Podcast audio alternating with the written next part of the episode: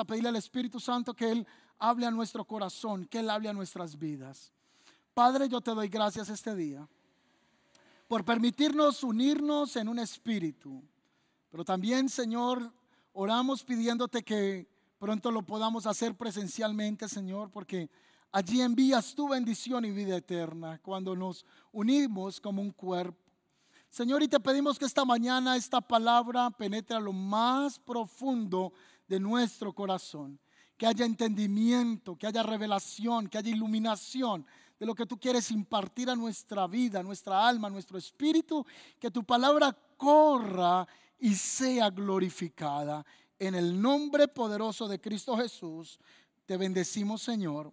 Amén y amén.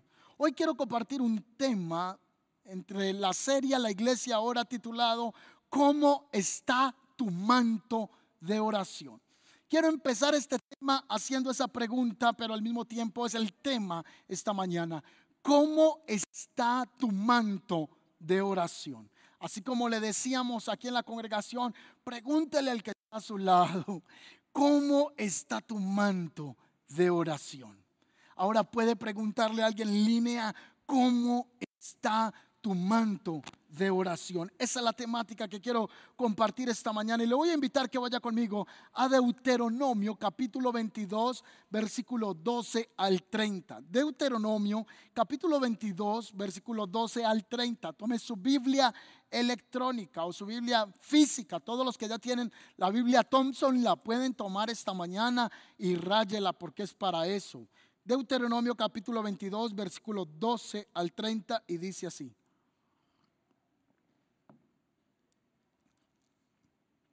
Dice así. Voy a leer solo una parte de él. Dice así, te harás flecos en los cuatro cabos de tu manto con que te cubrieres.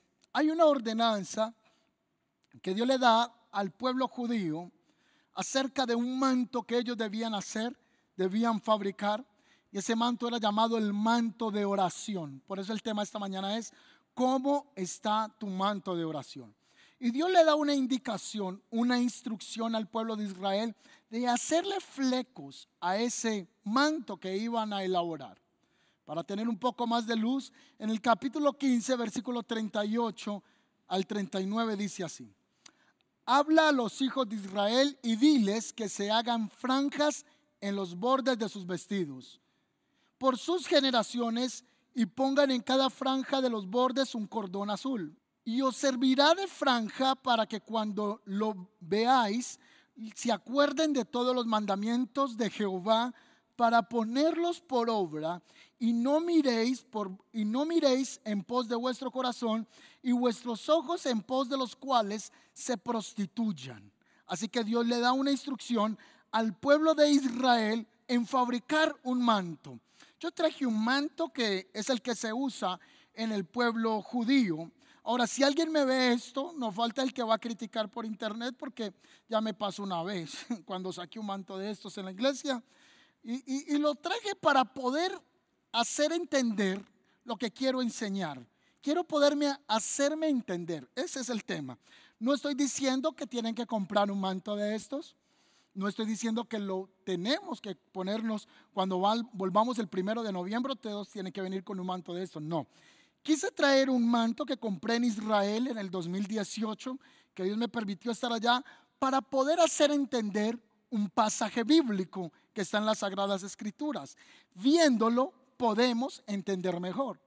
Si ustedes como yo, yo soy visual. A mí me encanta aprender viendo, por eso me encantan los videos, las imágenes, los colores, aunque la iglesia esté pintada de negro, pero sí me gusta mucho lo visual y yo creo que esta es una buena manera de aprender. Así que este es el manto judío. Este manto judío se llama también el talí, realmente ese es el nombre original de este manto, se llama el talí judío o talí hebreo. Y ustedes pueden ver aquí arriba esta inscripción que está en este manto. Esto se llama la corona y es la oración que todo judío debe de hacer cuando va a ponerse el talí o el manto de oración. De hecho, debe tomarlo en esta posición y leer la oración que está allí de que Jehová nuestro Dios uno es. Después de hacer esa oración, debe tomar el manto y poner, yo lo voy a abrir aquí un poco más, lo voy a abrir un poco más, debe tomarlo en esta posición y debe cubrirse con el manto. Aquí yo creo que se me fue el audio, pero lo voy a tener acá. Así que ese es el manto que Dios le mandó a hacer al pueblo de Israel, el manto de oración. Pero en cada punta debía tener unos flecos, que ahorita le voy a explicar un poco más de esto. Dios ordenó que debían tenerlo. Y cada fleco de estos tiene siete cuerdas. Mira, siete cuerditas cada fleco. Son cuatro flecos en cada una de las cuatro esquinas del manto. Cada esquina habla del tetragramatón divino o cada una de las palabras del nombre impronunciable, el nombre de Dios, YHVH. Por eso son cuatro esquinas y en cada esquina tenía que tener unos flecos, le acabo de decir, tiene siete cuerdas y las siete cuerdas tenían que ser de color blanco y las siete representan los mandamientos de Dios, perdón, representan la perfección, el, número perfecto. Y el número ocho, en este caso, este tal judío no está así, pero el ocho debía de ser de color azul o una de las cuerdas debía ser de color azul porque hablaba de los mandamientos de Dios. El 7 habla de perfección, el número 8 habla de los mandamientos de Dios. Este era el talí judío que Dios le pidió al pueblo de Israel que debían hacer y le iban a llamar el manto de la oración. Así que estos flecos debían estar en cada esquina del manto.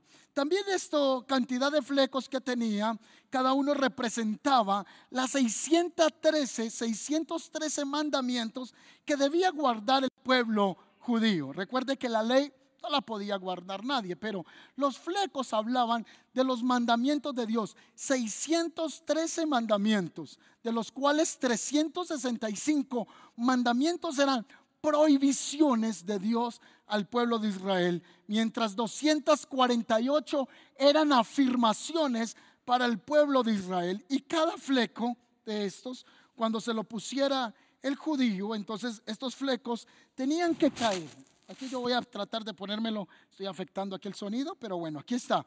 Y debía de caer este, estos flecos, ¿sí lo están viendo ahí? Debía de caer. De hecho, usted sabe que eh, los fariseos con el tiempo se volvieron tan religiosos que hacían sus talí muy grandes y sus flecos muy grandes para mostrar que eran hombres muy piadosas. Pero ellos tenían que recordar la ley del Señor. Y la palabra ley que nosotros usamos en su vocablo original es la palabra halajá. Halajá. ¿Qué significa halajá? Significa caminar. Así que el pueblo de Israel, los hombres de Dios, debían tocar los flecos recordando el halajá, recordando el caminar delante de Dios. Caminar. Así que ellos debían recordar que todos los días de su vida debían tener una vida delante de Dios pura para el eterno, viviendo para Él. Ahora le quiero enseñar aquí, todo esto es una introducción a un pasaje bíblico porque si comprendemos esto, vamos a entender un poco más. Usted va a decir, ah, ya lo puedo entender, ya lo puedo comprender. Ay, pastor, ¿y por qué tiene color azul? Porque el color blanco habla del talí de oración y el color azul habla del Espíritu de Jehová. Dios habló al pueblo de Israel que ellos tenían que ponerle ese color porque de esa manera podían recordar el Ruach, el Ruach que es el Espíritu de Dios. El Ruach de Dios estaba allí. Ahora los talí también los hacían las personas de acuerdo a la capacidad económica, de acuerdo a su posición. Así que muchos le hacían unas franjas doradas en plata, otros le hacen franjas doradas en oro de acuerdo a la posición financiera que tenga la persona. De esa manera lo hacían. Hoy hay muchos talit de diversos colores, otros tienen líneas negras, otros le hacen otras impresiones y hay cantidad de talit que se usan en el pueblo judío. En una imagen que le voy a poner en este momento, usted va a ver cómo los judíos se acercan o cuando se acercan al muro de los lamentos, ellos están cubiertos totalmente por su talí porque es el talí de la oración. Así que ellos están allí orando con su talí. Hay otro talí que le voy a mostrar en este momento en una imagen que se llama el talí catán. El talí catán es un manto más pequeño que los judíos usan debajo de su ropa. Siempre lo están usando. Hoy jóvenes en, Israel que no se colocan el talí catán o que no tienen este talí de este tamaño de oración para recordar siempre los mandamientos de Dios para poderse movilizar en la ciudad. Los que no son judíos ortodoxos se ponen camisas como la que le voy a poner en este momento, pero siempre van a encontrar que tiene las cuatro puntas con los cuatro flecos en la que van a llevar cinco nudillos. Y quiero enseñarles, le voy a pedir si por favor aquí la grúa me acerca un poco más a, estos flecos y yo quiero mostrarles aquí, no sé si alcanzan a percibirlo, en cada una de estas esquinas están estos flecos. Pero usted va a ver que, recuerde que son ocho hilos, que hablan el número siete de la perfección y uno de ellos habla de los mandamientos de Dios. Pero tiene cinco nudillos, uno, dos, tres, cuatro y cinco. Cinco nudos o cinco borlas está ahí. Lo tremendo es que a esto nosotros le llamamos flecos, pero para los judíos se llaman los sisit en singular. ¿Cómo se llaman? Sisit. Pero en plural es la misma palabra hebrea, sisiot. sisiot. Así que ellos deben tocar los sisit o los sisiot para recordar la ley de Dios, recordar la ley del eterno. Ahora, hay algo tremendo acá y revelador que les voy a enseñar con estos eh, sisiot. Y es que de estos cinco nudillos o de estas cinco borlas que tenemos, hay una serie de vueltas entre la primera y la segunda borla. Yo quiero que lo vean ahí. Hay un nudillo, luego hay unas vueltas en, este mismo cordón hasta la borla número dos. Así que de la 1 a la 2 hay siete vueltas. Los judíos cuentan siete vueltas y hacen otra borla. De la segunda a la tercera hay ocho vueltas. Y de la tercera a la cuarta hay once vueltas. Todo lo que ocurre en el talí judío tiene una expresión de Dios para el pueblo de Israel para que no olvidan a la ley de Dios y ya se lo voy a compartir. Recuerde, no estoy vendiendo talit. Recuerden, no estoy diciendo que tenemos que usar el talit. Estoy haciendo una introducción con el talí judío para comprender un hecho que ocurre con nuestro Señor Jesucristo. Así que recuerde, la primera, la segunda borla, ¿hay cuántas vueltas? ¿Me recuerdan? Escríbamelo en el chat la persona que está ahí en, en, línea atendiendo para que les recuerde. Hay siete vueltas. De la segunda a la tercera hay ocho vueltas.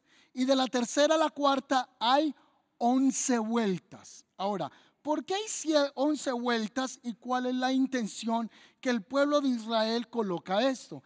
Es que en la Biblia hebrea o el, lenguaje hebreo es tan rico que cada número es una letra o cada letra, letra en el hebreo equivale también a, una, a un resultado numérico. Así que si sumamos 7 vueltas más 8 vueltas más 11 vueltas da el número 26 y numéricamente me está hablando del nombre de, de Yahweh, está hablando del nombre de Dios. Así que cuando los judíos hacen esa, ese conteo numéricamente que representa el nombre de Dios, el YHVH. Pero nos falta la borla número 4 a la número 5. De la cuarta a la quinta existen 13 vueltas.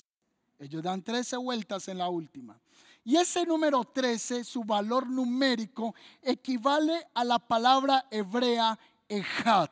¿A qué equivale? ¿La palabra qué? Ejat. Y la palabra hebrea ejat significa uno es. vamos a ver entonces, ¿qué quiere decir esto sisit o esto sisiot? Primero me está diciendo YHVH, uno es. Todas las vueltas, si sumamos 7, 8, 11 y 13, nos daría 39 vueltas estos sisiot o estos sisit. Así que cuando ellos tocaban estos flecos, cuando ellos tocaban estos sisiot, lo que estaban tratando de expresar era Deuteronomio capítulo 6, versículo 4, que, que dice así, Jehová nuestro Dios uno es. ¿Aprendimos esto?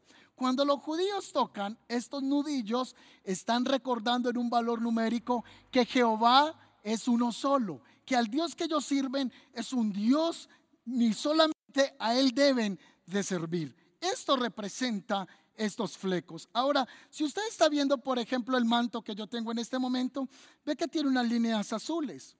Y en la antigüedad se necesitaban 12 mil caracoles. Escúchame bien, 12 mil caracoles. Es una especie muy importante que tenían que traer porque de esos 12 mil eh, caracoles extraían una una coloración azul y se necesitaban 12 mil caracoles de una especie murex para poder extraer tan siquiera la cantidad de un dedal. Mire, yo no sé si por aquí la grúa me acerca por aquí el dedal que me le, me le traje a mi abuela. Bueno, mi abuela partió hace tiempo con el Señor, pero encontré por allá un dedal en la casa y lo quise traer. Ay, por aquí se me cayó.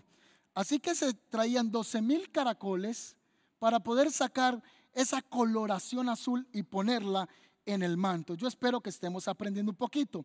En la revelación del nuevo pacto, en Mateo capítulo 6, versículo 6, ustedes han escuchado un pasaje bíblico que dice así, pero cuando oren, entra a tu Padre que está en secreto, y tu Padre que te ve en lo secreto, te recompensará en lo público. Esto significa el secreto de Dios para los judíos, se lo voy a mostrar. Esto es estar en el secreto. Se lo ponen de esta manera tapando el lado derecho y el lado izquierdo de su rostro para tener concentración en la oración. Así que este manto es súper importante en el pueblo judío. Ahora, cuando yo fui a comprar este manto, me tomé una sorpresa porque esto no se compra a la carrera. Los judíos se fijan que todas sus líneas estén correctas de, hilos no puede tener ninguna imperfección. Si este talig tiene una imperfección en, una, en un hilo que se haya ido, ya no es talit. Si alguno de estos sisiot o de estos sisit les falta quizá una cuerdita, entonces ya no es talit. No sirve, simplemente es una prenda más para el frío, pero no serviría para poder hacer oración. Ahora, el manto, este manto de oración que Dios había mandado al pueblo de Israel para hacer, para estar en el secreto con el Señor, también está asociado con la autoridad. Hoy no voy a profundizar acerca del manto de la autoridad. Vamos a tener una serie que tiene que ver con eso, porque quizá muchas veces aprendemos eh, mucho acerca de esto, de la autoridad, pero a veces cuando lo vamos a aplicar no, no lo hacemos de la manera adecuada y le ha pasado a usted y me pasa a mí pero queremos enseñar un poco más acerca del manto de la autoridad. Y es el mismo manto que también portaban los reyes, porque los reyes también eran judíos, debían tenerlo porque debían recordar la ley de Dios, que Él era uno solo. Quizá también ese fue el manto que David cortó cuando Saúl dice que entró a una cueva a cubrirse los pies. ¿Ha leído ese texto bíblico que dice que Saúl entró a la cueva y se cubrió los pies? ¿Sabe qué significa cubrirse los pies en la Biblia? Es cuando una persona iba a hacer de sus necesidades, se bajaba sus calzones de, lino fino, los que tenía el sacerdote o el que tenía los reyes, se los bajó, así que le estaba haciendo sus necesidades y dice que David se acercó y cortó el manto de Saúl para mostrarle que lo había tenido en la mano y que él no había querido hacerle daño. Sin embargo, más adelante, eso lo vamos a estar estudiando, Dios trató con David porque él tocó el manto del ungido de Dios y respetó, no respetó la autoridad de Dios en él. Este manto de oración también era el que cargaba el profeta Elías cuando andaba con su discípulo llamado como Eliseo. Así que Elías le dijo a su discípulo Eliseo, si tú ves cuando yo sea tomado, entonces dejaré caer el manto de la autoridad. Y si ese manto lo recibes, vas a ser impartido por una doble unción. Algo que yo tengo tan grande, pero vendrá sobre ti recargado. Será la doble unción. Él dejó caer el talí que portaba. Este era el talí que cargaba Elías. También vamos a encontrar en Lucas el capítulo 8, versículo 40, acerca de un suceso que tiene Jesús al ir caminando hacia una ciudad y vamos a ver qué implicación tiene con el talí judío. Está en San Lucas, le acabo de decir 8:40 al 56, pero yo quiero leer la observación, la mirada que le da el escritor San Marcos a este suceso. Está en Marcos capítulo 5, versículo 21. Yo espero que usted esté anotando esta mañana para que pueda bajar esto a su grupo Conexión. Yo pido a todos los mentores estar compartiendo, socializando esto que estamos enseñando con su grupo Conexión para que usted tenga más luz y también para que ellos puedan digerir un poco más en equipo, en grupo, esta palabra que estamos dando esta mañana. San Marcos, el capítulo 5, versículo 21. Le voy a pedir que abra su Biblia. Y dice así.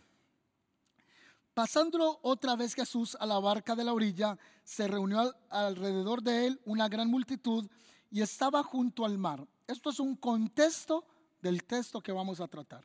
Y vino uno de los principales de la sinagoga llamado Jairo, y luego que le vio se postró a sus pies y le rogaba mucho, mi hija está agonizando, ven y pon las manos sobre ellas para que sea salva y vivirá, dice la escritura. Fue pues con él y le seguía una gran multitud y le apretaban. ¿Por qué leí el contexto? El contexto es que un hombre viene a hacer un pedido a Jesús de Nazaret, a Yeshua, a Jesús, al Mesías, al Cristo, al ungido, al Hijo de Dios. Y la petición era que su hija fuese sana, que estaba a punto de morir. Así que Jesús toma la decisión de acompañar a este hombre hacia su casa. Él va a orar por esta niña pero en el camino dice que va acompañado con una gran multitud. Claro está que con esa multitud van los doce discípulos, quizá haciendo un cordón de seguridad porque la multitud está apretujándoles porque todos quieren acercarse al maestro. Así que lo empujan, lo están apretando. Hay una multitud. Él va para la casa de la hija de Jairo, para la casa de Jairo. Y dice que mientras va el camino, va a encontrarse con una mujer. Y mire lo que dice el versículo 25. Pero una mujer desde hacía 12 años padecía de un flujo de sangre. Punto. Quiero dejarlo hasta allí. Una mujer con un flujo de sangre durante tantos años. Esto no es el periodo menstrual. Esto no es el periodo que le llega a la mujer cada mes. Estamos hablando de una enfermedad continua. Esa mujer físicamente estaba desgastada. Su coloración era pálida. Sufría de anemia porque estaba botando todo el tiempo sangre de su cuerpo y recuerde que la sangre es vida. Ningún hombre quería estar con ella porque era una mujer que padecía de una enfermedad que espantaba a todos. Pero aparte de esto, ceremonialmente esta mujer era impura ningún hombre, ningún rabino, ningún judío podía acercarse a ella porque estaba tocando algo impuro, algo inmundo. Era sucio el acercarse a una mujer. Así que ella había sido rechazada de la sociedad porque debía caminar lejos y pronunciar acerca de su inmundicia pero también había sido rechazada del culto religioso porque no podía acercarse donde se rendía culto al Eterno porque no era digna. No podía entrar con esa enfermedad a adorar a Dios, pero también emocionalmente era una mujer que no tenía una pareja en ese momento. Y no solo una pareja estable, es que no tenía pareja, porque ningún hombre judío iba a acercarse a ella por su inmundicia. Adicional a esto, no tenía como darle un hijo a un hombre, que era la mayor bendición que un hombre judío busca en una mujer. De hecho, se dice en la cultura judía que la mujer que no da hijos o que es estéril no se ve solo como una enfermedad, se ve como una maldición. Así que esta mujer socialmente está rechazada, ceremonialmente está excluida, así que ella está sola, tiene un vacío gigante, pero el pasaje bíblico nos sigue hablando un poco más de ella. Dice que había sufrido mucho y de muchos médicos y había gastado todo lo que tenía, todos los ahorros. Quizá esta mujer había hecho un ahorro, quizá tenía alguna herencia de, de, algún padre, aunque la herencia la heredan los hijos, pero dice que ella había gastado todo lo que tenía.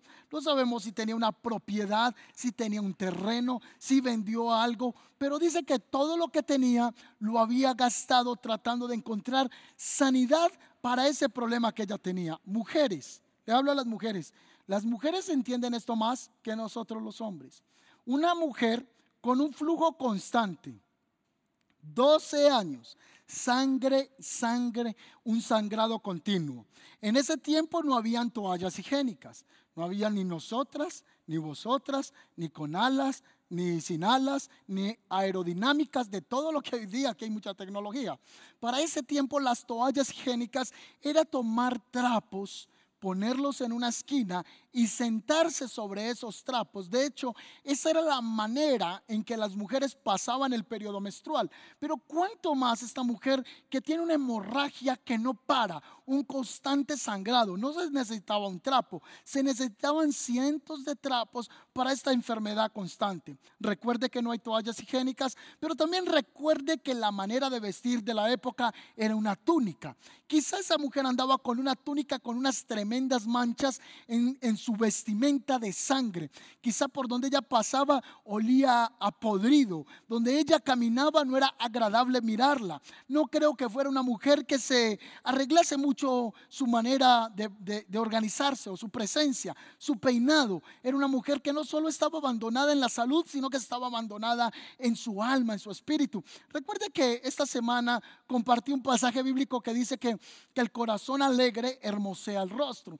Pero si ella está triste, está deprimida, está oprimida, está rechazada, no siente valía de mujer, su rostro tiene una mirada perdida. Una mirada como los hombres de la Segunda Guerra Mundial, con esa mirada que la llaman la mirada de los 100 metros. Es una mirada que se va al infinito porque la persona tiene un trauma por lo que está viviendo. Pero quizá creo que ella también tenía el síndrome de la mirada de los 100 metros. Quizá ella estaba sintiéndose que estaba cada vez a solucionar ese problema. No había ningún médico que le hubiese podido sanar. La Biblia no lo dice y no lo puedo afirmar, pero quizá en el intento de buscar sanidad haya acudido algún yerbatero de la época, alguna persona que practicaba las artes mágicas. Quizá ella trató de acercarse o por el amor, el respeto a la ley de Dios, ella sabía Deuteronomio 18, 10 al 12, que prohibía esas costumbres. Sin embargo, allí está esa mujer en una esquina, está abandonada, está triste. Mujeres, le hablo a las mujeres, ayúdenme por favor a entender esta mujer este día.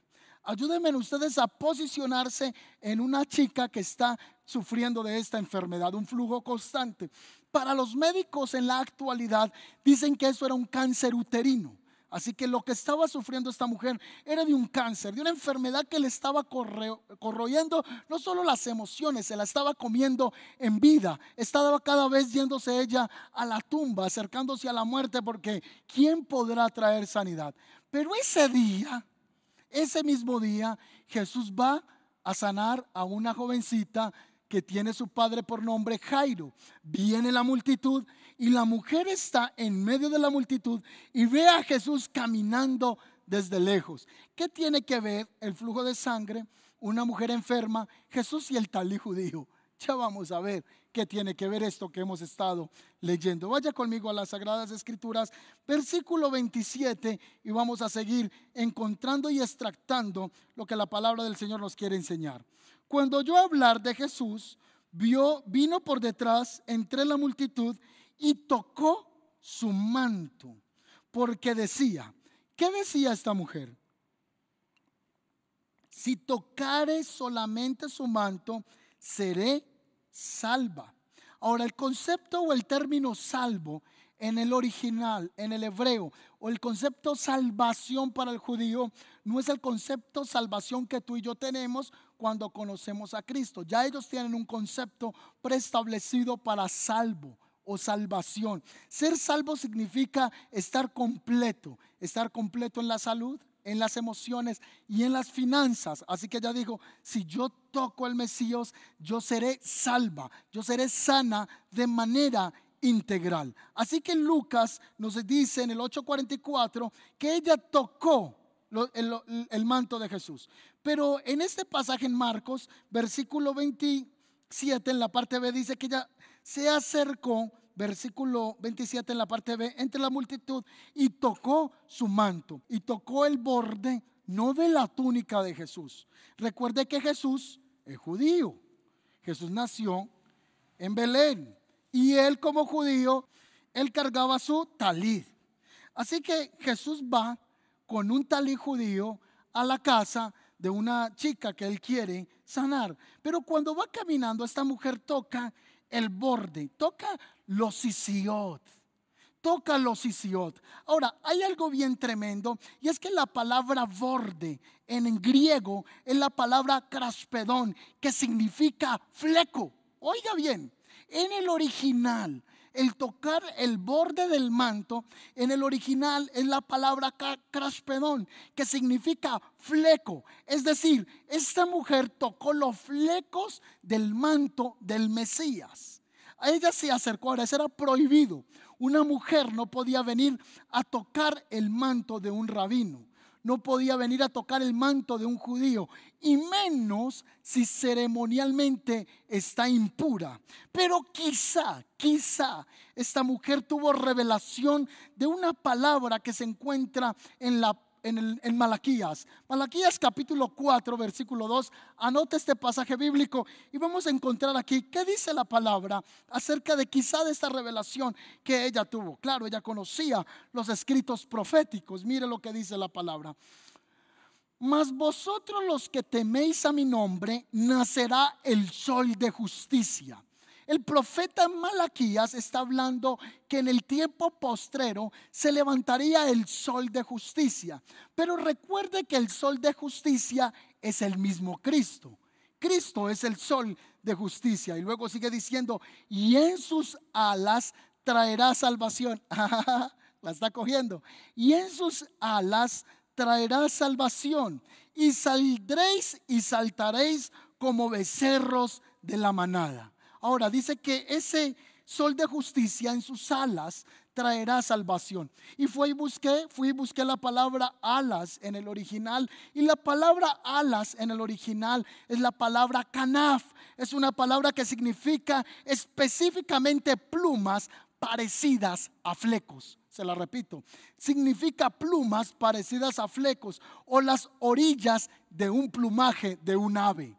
Así que usted ha visto cuando en algún momento ha mirado hacia el cielo y usted ha visto alguna paloma, alguna ave volando, sobrevolando, usted no solo ve el ala, ve el plumaje, ve las esquinas del plumaje del ala de, este, de ese pájaro, de ese eh, ave que está sobrevolando. Así que esta palabra, por lo tanto, tenía dos significados y era sido traducida como alas o como flecos. Así que cuando la mujer vio a Jesús de lejos, ella se acercó y vio el manto de oración. ¿Cómo está tu manto de oración?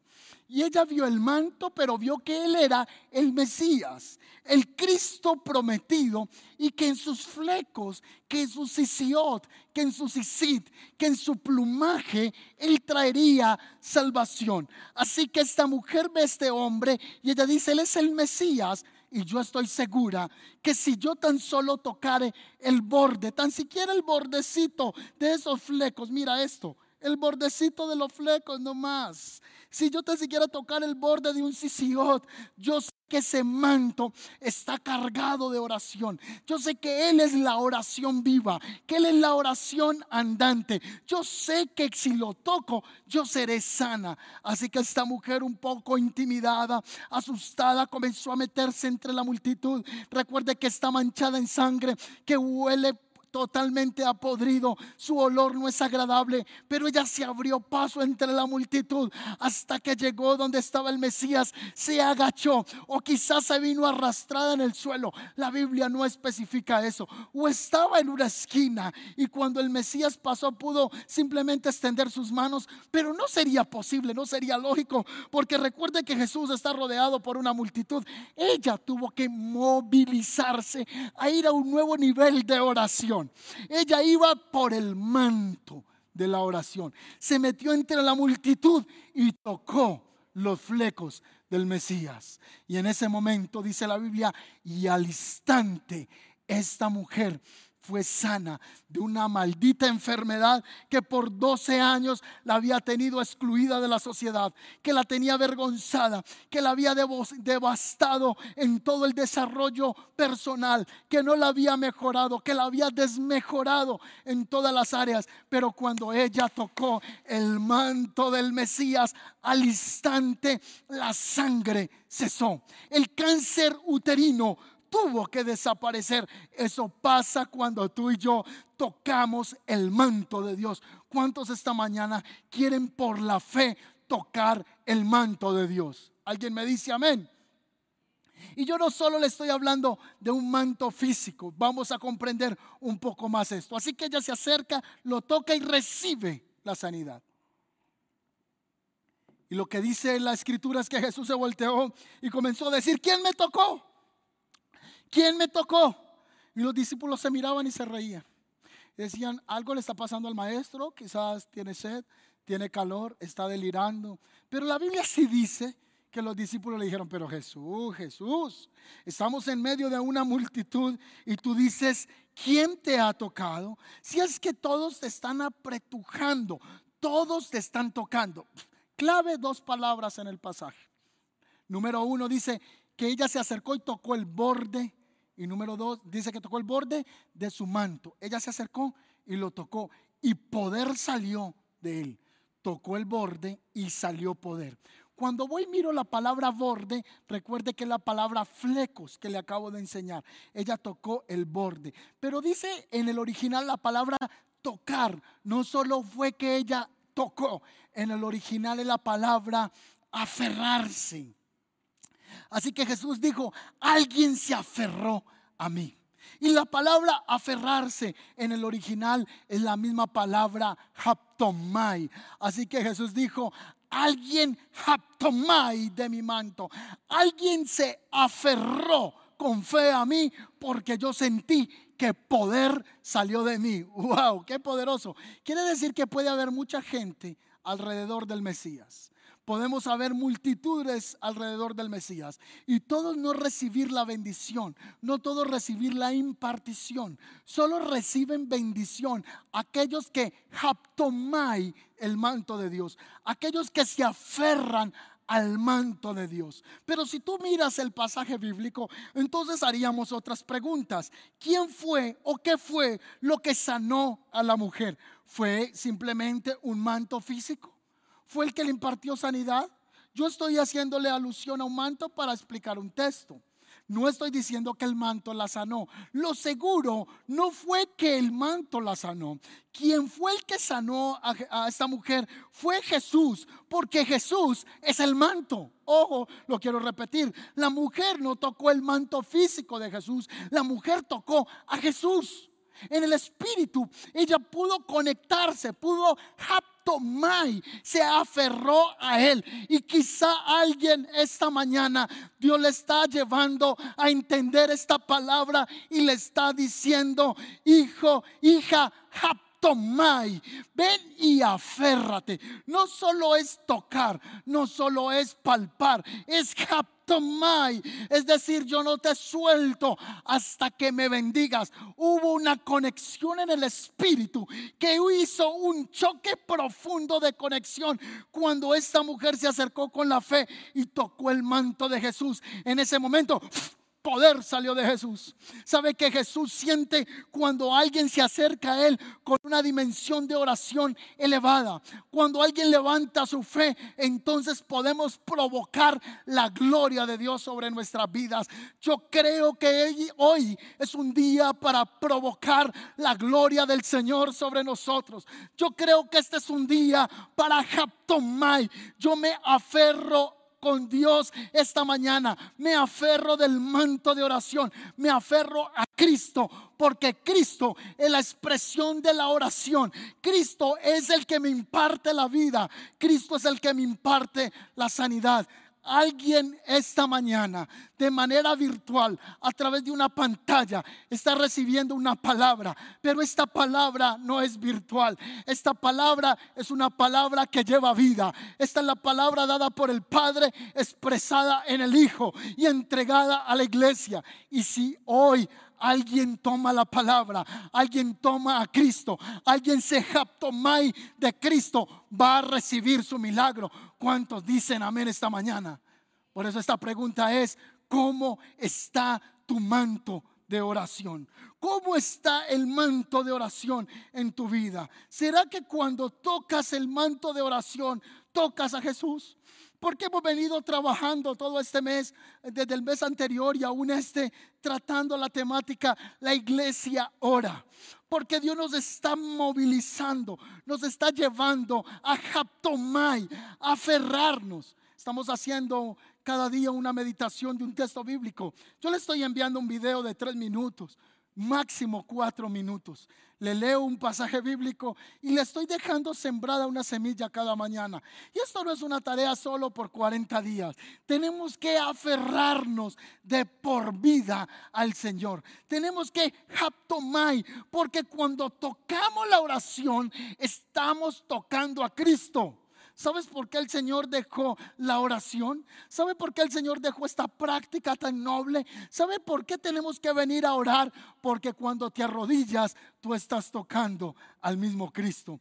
Cuando tú entras en intimidad, estás con tu Padre en lo secreto. Y tu Padre en lo secreto imparte vida, imparte revelación, imparte fuerzas, imparte de su espíritu. Te previene de las obras de Satanás, te previene de la tentación, te previene de las maquinaciones del enemigo. Y entonces tú puedes decir, yo estoy aptomai del manto del Señor. Y el Señor esta mañana está diciendo, siento que poder está saliendo de mí ahora mismo. Alguien desde su casa, alguien desde la sala de su hogar, alguien desde su computadora está recibiendo corrientes del Espíritu Santo. Y mientras he estado predicando, hay alguien que no ha parado de llorar. Hay alguien que ha sido encendido esta, esta mañana con un fuego del Espíritu. Y el Señor está diciendo, siento que poder está saliendo de mí ahora mismo para alguien que estoy tocando. Porque no solo te conectaste a ver una transmisión, tú viniste con una necesidad genuina y has haptomai, te has aferrado a mi manto y yo he sentido que hoy salió un milagro para ti. Bendito sea el nombre del Señor. Entonces esta mañana recordemos que cuando tocamos la oración estamos tocando al mismo Cristo. Así que yo necesito fortalecer mi manto de oración. ¿Cómo está tu manto de oración? ¿Será que otros pueden recibir de ese manto?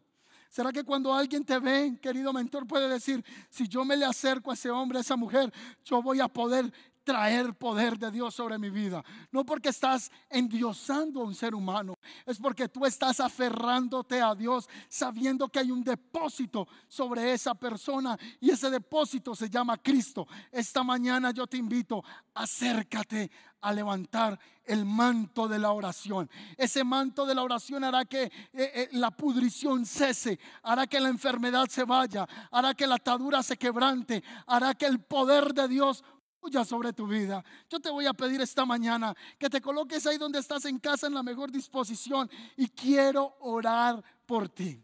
Quiero orar por ti en esta mañana porque creo que hoy nos estamos aferrando al manto del Señor. ¿Cuántos me dicen amén esta mañana? Padre, yo te doy gracias. Gracias por tu palabra. Vamos, vamos, comienza a adorar al Señor esta mañana. Adore al Señor esta mañana, adore, adore al Señor esta mañana. Comience a adorar al Padre ahí donde está. Bendiga el nombre del Señor. Bendiga al Señor esta mañana. Y diga, yo me mai de Dios. Yo levanto esta mañana el manto de la oración. ¿Cómo está tu manto de oración? Pues recuerda que la oración es el mismo Cristo. Entra en su presencia y aférrate porque vas a ser envuelto por su presencia. Esta mañana yo no te estoy hablando de un manto físico, pero cuando tú vienes a Cristo, entonces tú eres envuelto por Él. Cristo esta mañana está envolviéndonos en su presencia. Estamos entrando bajo su cobertura. Estamos entrando bajo el manto de la oración. Padre, yo te pido que la iglesia El Camino y cada persona que está ahí conectada, Señor, entre bajo manto de oración. Que una unción cubra nuestras vidas. Esta mañana se van a romper en el nombre de Jesús. Ataduras. Ataduras se van a romper. Se van a romper en el nombre de Jesús. Yo, yo, prediqué algo parecido de esto cuando tenía 15 años y lo titulé Tocando el manto en tiempo de crisis. Hace dos años prediqué ese tema acá en la iglesia, pero hoy el Señor me ha entregado un nuevo entendimiento de esta palabra. Y no solo esta mujer vino con fe a recibir un milagro, sino que ella se aferró al manto de la oración. Entró en un nuevo entendimiento que si tocaba ese manto, ese talí judío, quien lo portaba, estaba tan ungido que no solo era el manto el que la sanaba, o no era el manto el que la sanaba, era quien portaba el manto. Y esta mañana el que porta el manto, el Mesías, Cristo de Nazaret, nuestro Señor Jesús se pasea. Y no solo se está paseando en este auditorio, ahora se está paseando en la sala de tu casa, ahora se está paseando en tu habitación ahora se está paseando a través de la finca en la que te encuentres, en la clínica que estás viendo este mensaje. No sé dónde estás viendo hoy esta enseñanza, pero el Señor hoy está derramando de su espíritu sobre tu vida. Y hoy tú puedes haptomai del maestro. Hoy tú puedes aferrarte al manto de la oración. Yo oro para que un manto de oración cubra mi vida esta mañana. Oro para que un manto de oración cubra tu vida y que todo cáncer, toda atadura, todo poder de las tinieblas que nos ha traído atados por años. Esta mujer estuvo atada con una enfermedad 12 años, pero quizá tú tienes una lucha, una atadura por años. Y el Señor esta mañana la rompe en el nombre de Jesús, porque tú te acercas y haptomai tú te aferras al Señor, tú te unes a Él, tocas sus flecos, tú tocas sus alas, su canaf, vienes a Él y te aferras a Él, te aferras no solo a sus alas, lo vas a tomar esta mañana, lo vas a abrazar y viene poder de Dios fluyendo. Alguien está siendo sano ahora mismo de una enfermedad en su cuerpo. Toda enfermedad se seca. Pon tu mano donde haya enfermedad porque siento unción de sanidad esta mañana. Siento una unción de rompimiento esta mañana. Y toda enfermedad se va fuera del nombre de Jesús. Problemas en el sistema inmunológico de alguien. Dios lo está sanando ahora mismo. Toda enfermedad en el cuerpo se va. Dios le está poniendo riñones nuevos a alguien en este instante. Dios está entregando riñones nuevos a alguien en este momento. Veo a alguien que está orando por su riñón izquierdo, ha puesto su mano ahí y, está orando al Señor que venga sanidad. Veo a alguien como con la mano en su parte izquierda, no sé qué tenga que ver en este sector, pero viene el Señor a traer sanidad sobre esa persona en el nombre de Jesús de Nazaret. Está siendo sanado en el nombre de Jesús. Gracias, Señor. Gracias, Señor. Dios está rompiendo maldiciones emocionales esta mañana sobre alguien. Quizá alguien está diciendo, yo no puedo creer que esto sea verdad. Yo, yo no puedo creer que Dios pueda sanar y, y este pastor es raro, está enseñando cosas raras. Pues yo creo en los milagros. Yo creo que Dios es el mismo de ayer, Dios es el mismo de hoy y Dios seguirá siendo el mismo de mañana. Él es inmutable, Él no cambia. Y ese que no cambia está presente en esta transmisión en esta mañana porque no adoramos un Dios muerto, adoramos a un Dios vivo. Adoramos al Rey de Reyes y Señor de Señores. Y Él se ha presentado esta mañana en tu casa. Hoy el Señor se ha presentado en tu vida y te está diciendo, yo hago que esa enfermedad cese. Yo hago que tus emociones hoy dejen de sangrar. Hoy se rompe todo ciclo de maldición. Hoy se rompe todo ciclo de pérdida emocional. Hoy yo sano tus emociones en el nombre poderoso de Jesús. Gracias, Señor. Gracias, Señor. Vamos, adoremos al Señor un momento. tocar tu manto, Señor, lavar los pies de mi Dios. Y creo que esta mañana, Señor, Haptomai, esta mañana nos aferramos a ti, Señor. Nos aferramos a tu presencia. Levanta, Señor, esta mañana un manto de oración sobre todos nosotros. Levanta un manto de oración sobre todos nosotros y pósalo ahora mismo, Señor. Que seamos bañados por tu presencia. Que esta mañana sea una mañana donde se quiebra el poder de las tinieblas, los poderes satánicos, los engaños demoníacos. Se pudren en el nombre de Jesús. Se pudre toda obra de Satanás. Se pudre toda fuerza del enemigo. Ahora mismo en el nombre de Jesús. Sécate, sécate, sécate. Sécate en el nombre de Jesús. Se seca toda enfermedad en el nombre de Jesús, en el Espíritu. Se seca todo plan demoníaco esta mañana. Hay libertad en el nombre de Jesús. Hay libertad en el nombre de Jesús. Gracias. Gracias te doy, Señor. Gracias, Padre. Amén. Y amén. Amén. Quiero hablarle a las personas que se conectaron hoy por primera vez. Pero también le quiero hablar a los que se sienten fríos este tiempo. Y dice, siento que no, no, no lo siento la presencia de Dios. Siento que, que he menguado. Hablo para los que vienen por primera vez. Pero te hablo a ti también diciéndote, esta es una mañana que te aferres a Jesús. No dejes pasar más tiempo. Corre a su presencia y dile, Señor, aunque siento que mi vida no da más, siento que estoy sangrando y quizás ya no tengo años de vida, sino días contados, también creo que tú eres la vida, la verdad y la vida. Yo me aferro esta mañana para que tú me des nueva esperanza y nueva vida. Si alguien vino hoy por primera vez, ábrele las puertas de tu corazón al Señor. Disponte para que Él obre en ti. Dios sin ti sigue siendo Dios. Y tú sin Dios y yo sin Dios no soy nada. Así que lo necesitamos a Él. Yo te voy a ayudar en esa oración. Di conmigo, Señor Jesús, esta mañana yo reconozco que soy un pecador. Soy una pecadora. He estado lejos de ti. Te he hecho a un lado. Pero hoy reconozco mi necesidad de ti, mi carencia, mi pobreza de espíritu.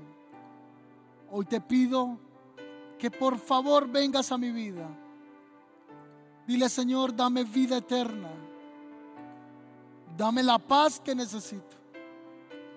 Dile, Señor Jesús, haz de mí el hombre y la mujer o la mujer que tú quieres que yo sea.